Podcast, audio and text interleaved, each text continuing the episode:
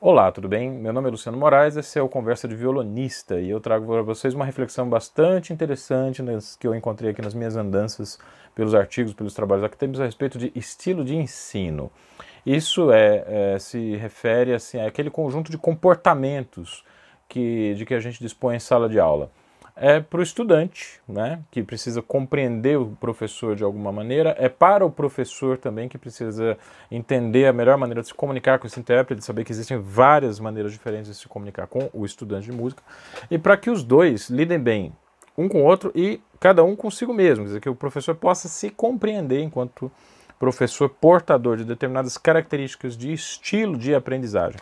Quem é que não quer entender um pouco isso, né, a respeito dos estilos disponíveis para conduzir o, os processos de ensino e aprendizagem no instrumento. Nós temos aqui um artigo que eu achei extremamente interessante de um músico dos Estados Unidos chamado Malcolm Tait. É um pesquisador estadunidense que escreveu um artigo muito curto, de quatro páginas, aqui numa tradução da professora Lúcia Barrenechea, que é uma professora que está em atividade, se não me engano, na Unirio, ou na Federal do Rio. Me perdão, perdoe se eu não, realmente não consegui localizar exatamente a universidade em que ela trabalha mas é uma professora goiana. Eu a conheci quando era garoto, né, quando eu morava em Goiânia e participava de alguns eventos é, musicais virando partituras para pianistas. Virei partitura para Lúcia Barrenecheia e foi uma grande surpresa para mim encontrá-la é, traduzindo esse utilíssimo artigo do Malcolm Tait. Nós vamos comentar esse artigo então e vamos comentar também brevemente, eu vou deixar aqui na descrição do vídeo, porque o, o artigo do Tait não está publicado, tá? Vocês vão ter que se contentar com o relato aqui que eu vou fazer. Mas tem um trabalho da professora do Sergipe, da Federal do Sergipe, uh, chamada uh, Regiane Harder, que publicou um artigo maravilhoso na AMPON, na Associação de Pós-Graduação e Pesquisa em Música, é, que trata dessa questão, né, dos estilos de ensino e das estratégias. Né? Na verdade, eu acho que esse vídeo talvez tivesse que se chamar mais essa questão da estratégia de ensino em aulas de instrumento. É um tema fascinante. É, quando a gente vai lendo esse artigo do Tait, a gente vai localizando algumas experiências que a gente tem ao longo da vida. Né? Por exemplo, aquele professor que não fala com você, ele ignora completamente os seus dilemas pessoais, as suas explicações por não ter conseguido estudar durante a semana. Ele simplesmente ouve você tocar uma vez, pega o violão da sua mão e toca, dando exemplos, dando funções, demonstrando partes da música que precisam ser melhor compreendidas ou que você uma linha melódica, por exemplo, que precisa ser tocada mais forte ou mais fraco, né? É aquele professor quase que neutro, assim, que não, não manifesta quase nenhum envolvimento pessoal com o estudante, ele se, ele se relaciona quase que com a partitura, né?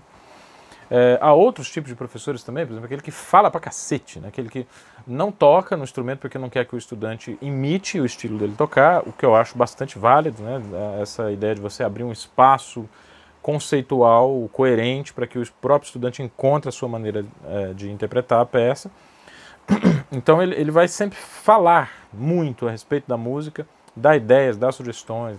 São estilos extremos de ensino que precisam ser compreendidos.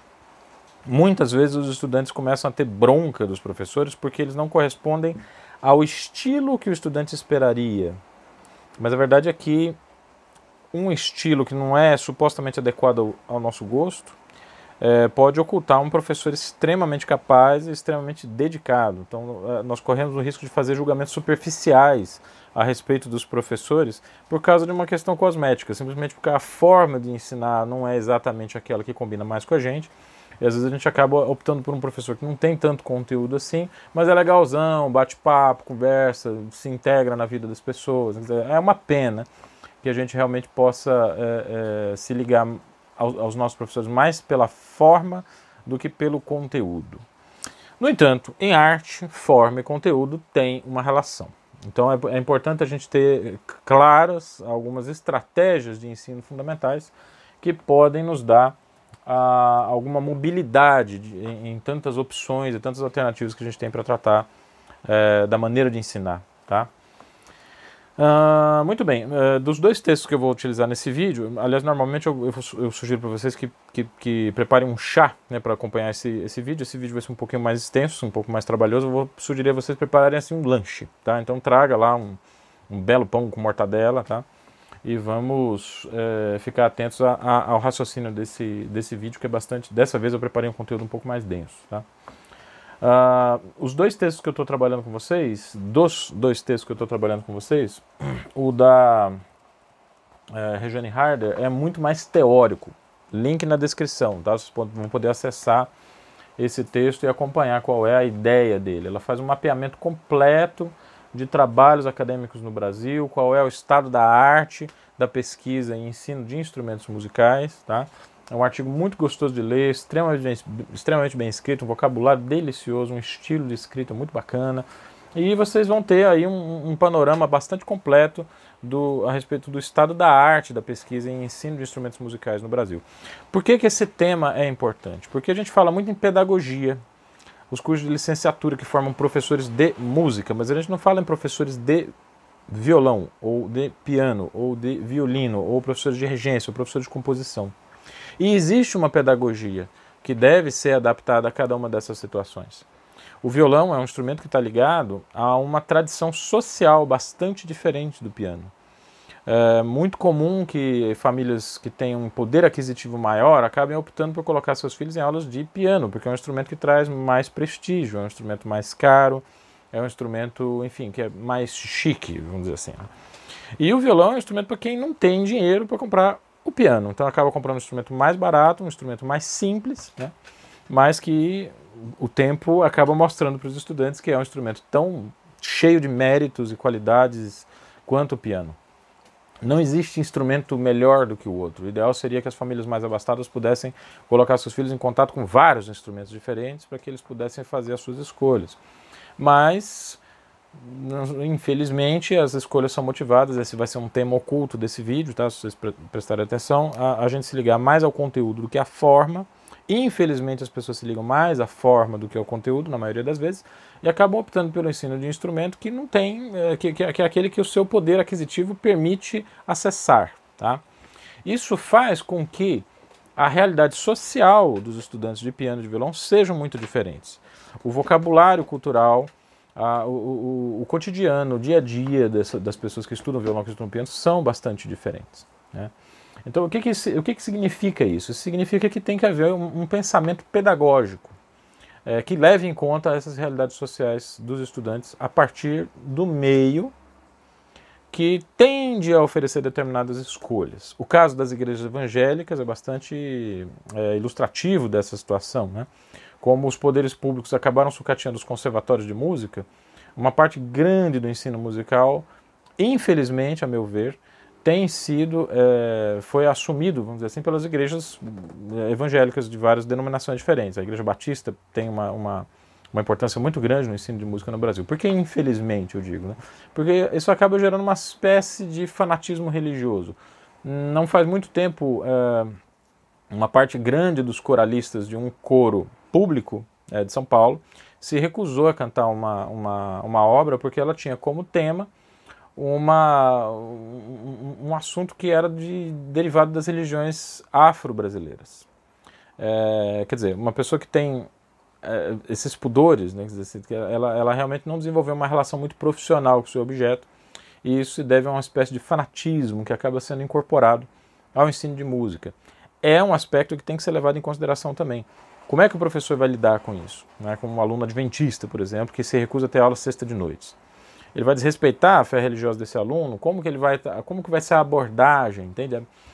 São questões que precisam ser debatidas e discutidas também no âmbito pedagógico. E é importante que a gente tenha consciência delas, não para uma cruzada, para acabar com a religião, imagina, não é isso que eu quero, mas que a gente pudesse dialogar em um território onde todas as religiosidades, inclusive a falta de religiosidades, pudessem coexistir em torno de algo diferente da religiosidade, que é a música.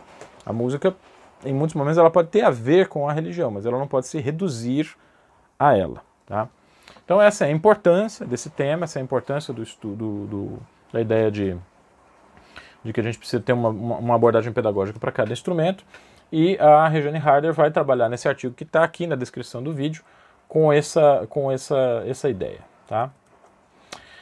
Uh, agora vamos comentar um texto que é um pouco mais, eu não, vou, eu não vou dizer que ele é menos teórico, mas ele é um pouco mais explicativo, tá? Um texto muito curto de quatro páginas, traduzido pela professora Lúcia Barrena Cheia, que é, caiu na minha mão me lembro exatamente de que maneira, mas ele está tá aqui. Né? É, um, é um, um, um, texto chamado Estilos de Ensino de Música, Malcolm Tait, é, Estados Unidos. Também não está especificado no texto exatamente qual é a instituição a que esse professor faz parte.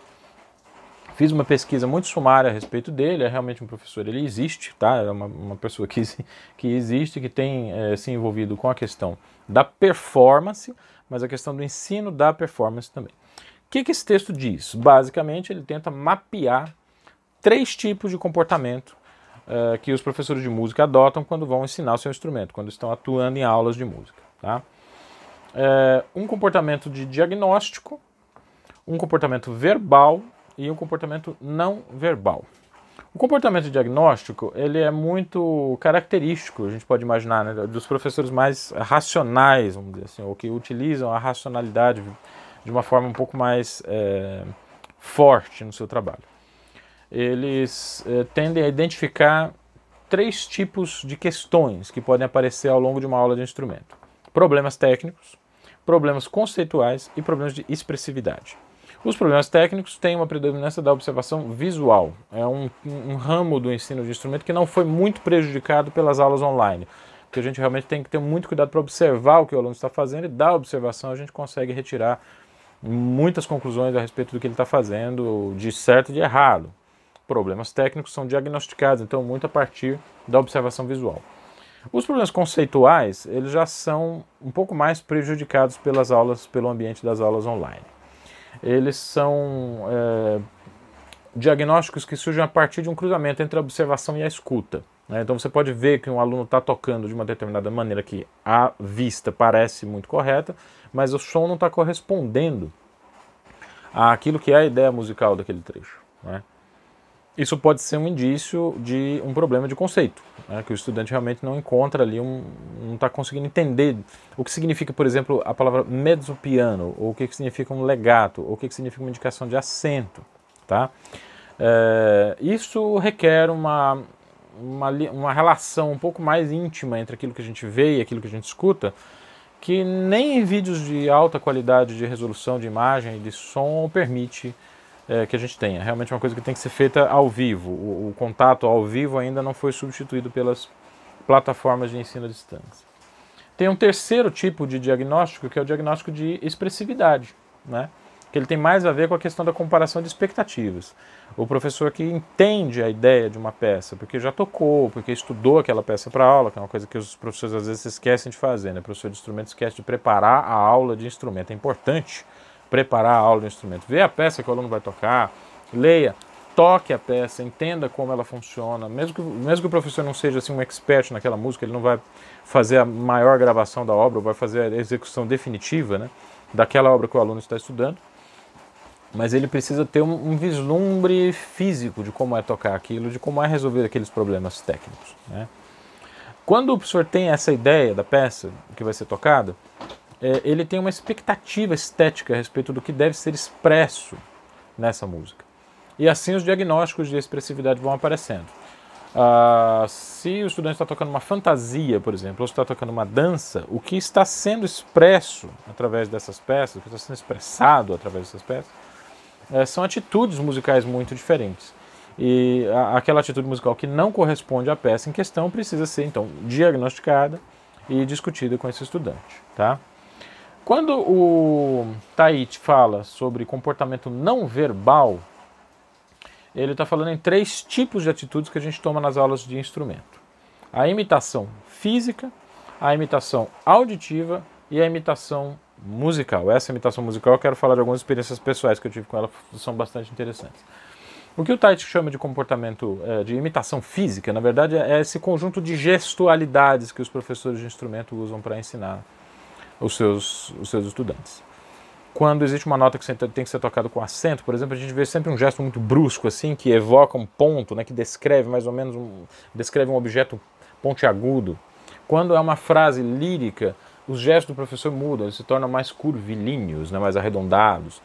E, e, e essas gestualidades elas estão é, é, em uma função de dar uma imagem visual imediata daquilo que o estudante precisa fazer. Tá? Geralmente são ligadas a, a, a, ideias muito claras que o professor tem em mente e que por alguma razão o estudante não conseguiu entender, ele rege então o aluno gesticulando o caráter e a forma que aquele som precisa ter. A imitação auditiva já tem a ver com o solfejo, né? aquele professor que solfeja muito a, a, a linha melódica que ele quer escutar, da maneira como ele quer escutar.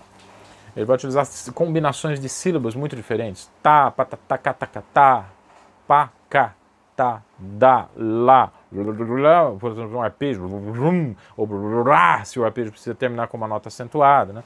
São uh, articulações é, que imitam, do ponto de vista sonoro, assim, imitam auditivamente aquilo que o professor está tentando explicar para o estudante. E aí a gente tem a imitação musical, que é quando, quando o professor, né, aquele famoso assim, quando é o professor se impertiga na cadeira, né, dá aquela sentada assim, melhora a sua postura, dá aqui o instrumento. Ele pede o instrumento da sua mão ou toca no próprio instrumento dele e passa o resto da aula tocando para dar uma ideia é, do que, que o estudante precisa é, desenvolver e aperfeiçoar. Eu tenho que contar uma experiência pessoal que eu, que eu tive a respeito disso, que é o seguinte: o Edelton, o professor Edelton Glede da Universidade de São Paulo, é um professor que utiliza várias dessas estratégias, é, mas ele tem uma predileção especial pela, pela estratégia da imitação musical. Ele toca bastante em sala de aula eu sempre tive alguma dificuldade para compreender essa, esse estilo de tocar, especialmente no primeiro ano da minha graduação. Porque o Edelton não era muito cuidadoso com relação aos acabamentos das peças que ele demonstrava para gente. Ele não tocava da maneira mais perfeita. Né? E como eu, eu, fui até a Universidade de São Paulo, levado por um concerto que eu assisti dele, né? É, houve uma espécie de quebra de expectativa, que eu imaginava que ele tinha que tocar em sala de aula como ele tocava em concerto. Burrice minha. O que o Edelton demonstrava através dessas imitações musicais era um arco geral da estrutura da peça. Quando eu comecei a me apegar nesse arco do todo e menos em detalhes específicos, tipo, se, o trecho está bem estudado, se não está, se a unha dele estava bem lixada ou se não estava, se ele tocou exatamente o que estava na partitura ou se alguma falha de memória levou ele a fazer uma improvisação em cima de um trecho que ele se lembrava, olha que habilidade, né? E eu achando que era uma falha de memória. É, quando eu consegui compreender o que realmente ele estava tentando demonstrar, aí as aulas fluíram de uma forma completamente diferente. Né? Então, para vocês terem uma ideia, estudantes, prestem muita atenção a isso. Muitas vezes a gente tem dificuldade de se comunicar com o professor porque não entende exatamente aquilo que ele quer dizer. Um pouco de insistência, né? um pouco de empatia e raciocínio mesmo, tentar raciocinar em relação ao que, que o professor está tentando explicar, é, faz muito bem para a relação aluno e aluno-professor. Tá? Eu posso atestar isso pela minha experiência pessoal. É, tem um outro tipo de comportamento que o Tait é, é, define como comportamento verbal, que é aquilo que é realmente dito né, quando o professor se dispõe a falar com seus estudantes, é, descrevendo os fenômenos musicais e como é a expectativa que ele tem de como que aquela peça precisa soar. Também o Tait, de maneira muito americana, né, faz uma subdivisão ele divide os comportamentos verbais em três tipos, né? O comportamento, é, o, quer dizer, o, o, comportamento verbal tem aquele é, que utiliza um vocabulário profissional, que é um vocabulário extremamente técnico, que é o vocabulário dos grandes regentes de orquestra. Né? Quando você ouve um ensaio, por exemplo, de Cláudio Abado, ele usa sempre vocabulário profissional. É, são, é, é um tipo de procedimento que visa a precisão e a objetividade. Ele, eles utilizam muitos termos técnicos, muitas descrições de processo, falam muito sobre postura, direção, dedilhados, arcadas, embocaduras, eh, ângulos de ataque de unha, posição da mão próximo ou distante do cavalete.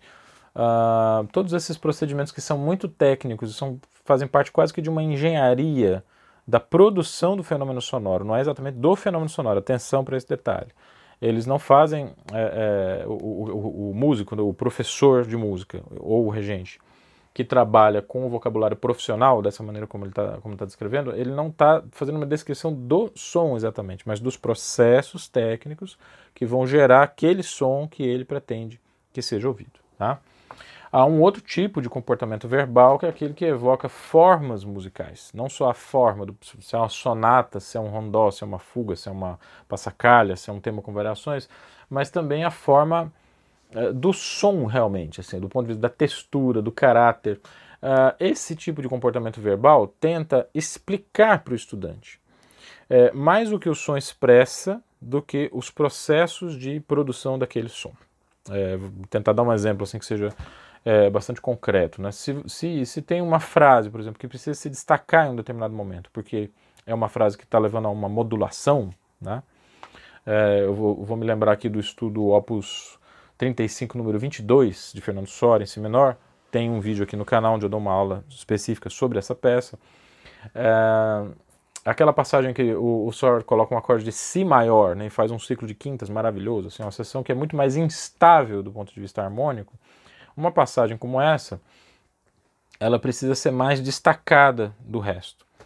Uh, um, um, um, vocabulário é, profissional que visasse a natureza da, do procedimento é, seria se o professor falasse, por exemplo, aonde ele tem que colocar a mão, como angular o pulso para que esse som saia mais forte. Né?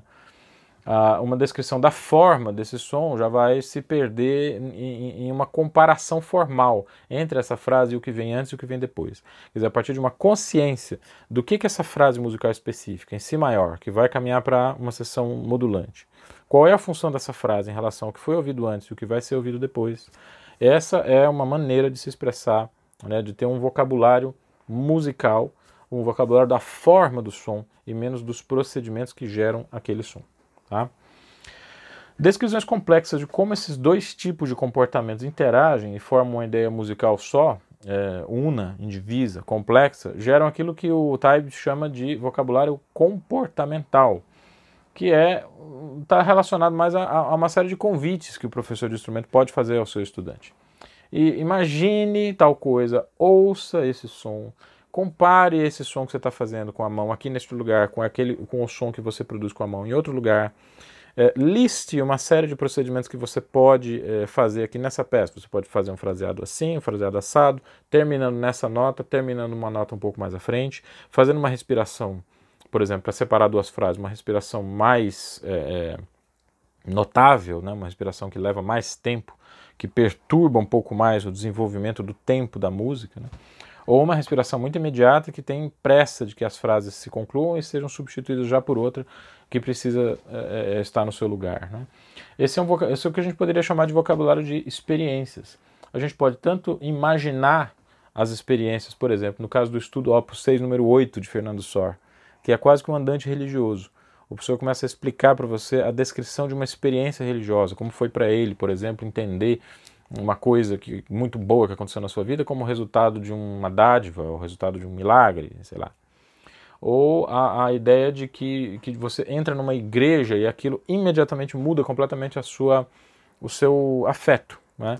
Todos os problemas ficam para trás, a pressa é esquecida e você fica ali perdido naquela na suntuosidade que a arquitetura das igrejas, especialmente igrejas católicas, né, é, tentam intencionalmente produzir nas pessoas.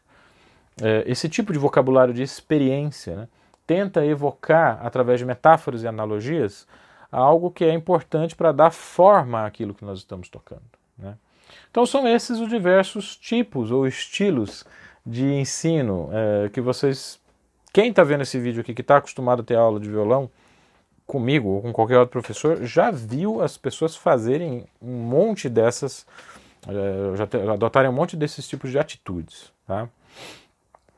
É, o que, que, eu posso dizer a respeito do, do, do, do, problema central que esse vídeo tenta resolver? Né?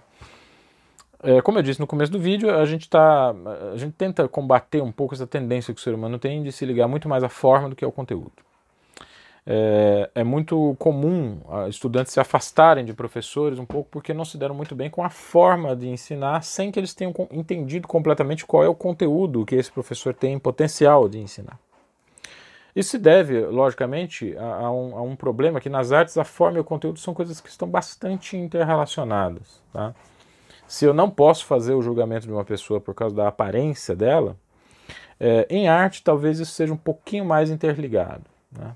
a, a, a maneira como o professor se dispõe a ensinar já traz o valor que aquele professor dá ao conteúdo que está sendo ensinado. Às vezes a maneira de ensinar o professor já diz muito a respeito do interesse dele em ser professor. É preciso que se diga que muitos professores de música é, usam simplesmente a atividade pedagógica como um complemento de renda, né? que é uma coisa muito triste. São pessoas que não gostam de tocar, é, não gostam de dar aula, né? mas são levadas à atividade pedagógica por uma questão de necessidade de subsistência. Eu tenho muito mais pena desse tipo de professor do que raiva, embora eu tenha um pouco de raiva também, porque o, o ensino é uma coisa que envolve uma outra pessoa. E se tem outra pessoa, é preciso que a gente tenha cuidado com essa pessoa. Nem sempre a gente consegue, tá? É preciso que se diga que os professores não são pessoas perfeitas, eles vão errar. Eu errei muito com meus alunos, várias vezes, em vários momentos. Esses erros me deram experiência. Eu tento, na medida do possível, aprender com esses erros. Mas é, é eu acho que é importante a gente ter uma leitura do nosso comportamento em sala de aula. Uh, muitos processos de ensino-aprendizagem são absolutamente travados por falta de uma análise um pouco mais precisa desses problemas que eu acabei de discutir aqui. Uh, um estudante que tem uma certa dificuldade com vocabulário técnico, às vezes ele pode entender uma ideia através de uma metáfora. Agora, o estudante que tem vocabulário técnico bem desenvolvido, se você faz uma metáfora, uma metáfora muito maluca com ele, ele se sente desvalorizado. Ele pensa assim, pô, às vezes o cara está achando que eu não posso entender o que é um estacato. Ele tem que falar para mim sobre pingos de chuva num telho de zinco, numa telha de zinco, né? ou da textura do, do sabonete de glicerina, que é diferente da textura de um sabonete de coco. Isso pode ter uma função muito interessante quando você está falando de tipos de sonoridade diferentes. Mas às vezes os estudantes têm uma certa, um certo constrangimento com esse tipo de vocabulário. Quando o professor nota isso, o bom professor, a boa professora, imediatamente consegue fazer uma modificação né, no seu estilo de falar sobre a música é, e ele consegue traduzir aquele efeito musical que ele tem em mente em uma palavra mais objetiva. É, isso pode é, criar conexões mais duradouras entre estudantes e professores. Eu acho que é importante que os professores estejam atentos a isto. Evidentemente que a gente precisa se assumir, né? Se você que está me assistindo, por exemplo, sabe que você é um professor mais analítico, não tem nenhum sentido de você tentar bancar o palhaço em sala de aula e sair fazendo metáforas absurdas para que para cativar os estudantes. Não se trata disso. Mas se trata de, uma vez que o professor esteja realmente interessado no desenvolvimento musical do seu estudante, ele vai procurar uma maneira um pouco mais clara para aquele estudante de explicar o que ele tem a dizer. E aí eu vou encerrar esse vídeo, então, pedindo para que vocês leiam o, o artigo da Regiane Harder. O, o, artigo do o artigo do Tait, ele, eu sinto que ele realmente ele não, não vai estar disponível. Ele não, o Malcolm Tait, né, mas procurem pelo nome dele. Tenho certeza que esse artigo deve estar rolando aí pelas salas de discussão, pelas salas de aula, tá? Mas a partir do, do artigo da Ampon, vocês já vão ter uma, uma, vamos dizer, um guia bastante seguro assim, de como começar a pensar essa questão das estratégias de ensino de instrumento. É, é, é, um assunto de fundamental importância, porque o ser humano merece um pouco mais de qualidade nas técnicas e estratégias é, que a gente utiliza para tratar com ele. Né? Quer dizer, se eu vou tratar com outros seres humanos, é interessante que eu tenha estratégias para respeitar esse ser humano, para compreender esse ser humano, para estabelecer linguagem, comunicação e, por que não dizer, afeto, né, verdadeiro, sincero, puro, né, é, com, esse, com esse ser humano que está aqui na minha frente e que por acaso está passando pela minha sala de aula. Tá? Era isso que eu tinha para dizer para vocês. É, quero agradecer muito pelo, pelo carinho que os usuários do canal têm manifestado aqui através de vários comentários. Peço para que vocês assistam as duas últimas lives que nós é, programamos aqui no canal, que foram a respeito do, do legado de Isaías Sávio. Foram lives bastante extensas, com gente muito boa. Fiz isso a convite do grande Alessandro, Alessandro Pereira, né, que é um grande amigo meu de muitos anos, e da Gisela Nogueira também, que organizou essa, esse evento importante, que inclui também operações de outros sites e outros canais. Tá? Estejam ligados a essa importante contribuição. Este ano sávio, né, 120, dias, 120 anos do seu falecimento, e sem dúvida vão aparecer muitas coisas interessantes a respeito dele e da sua contribuição é, por aí. Tá? Um grande abraço para vocês e até o próximo Conversa de Violonista.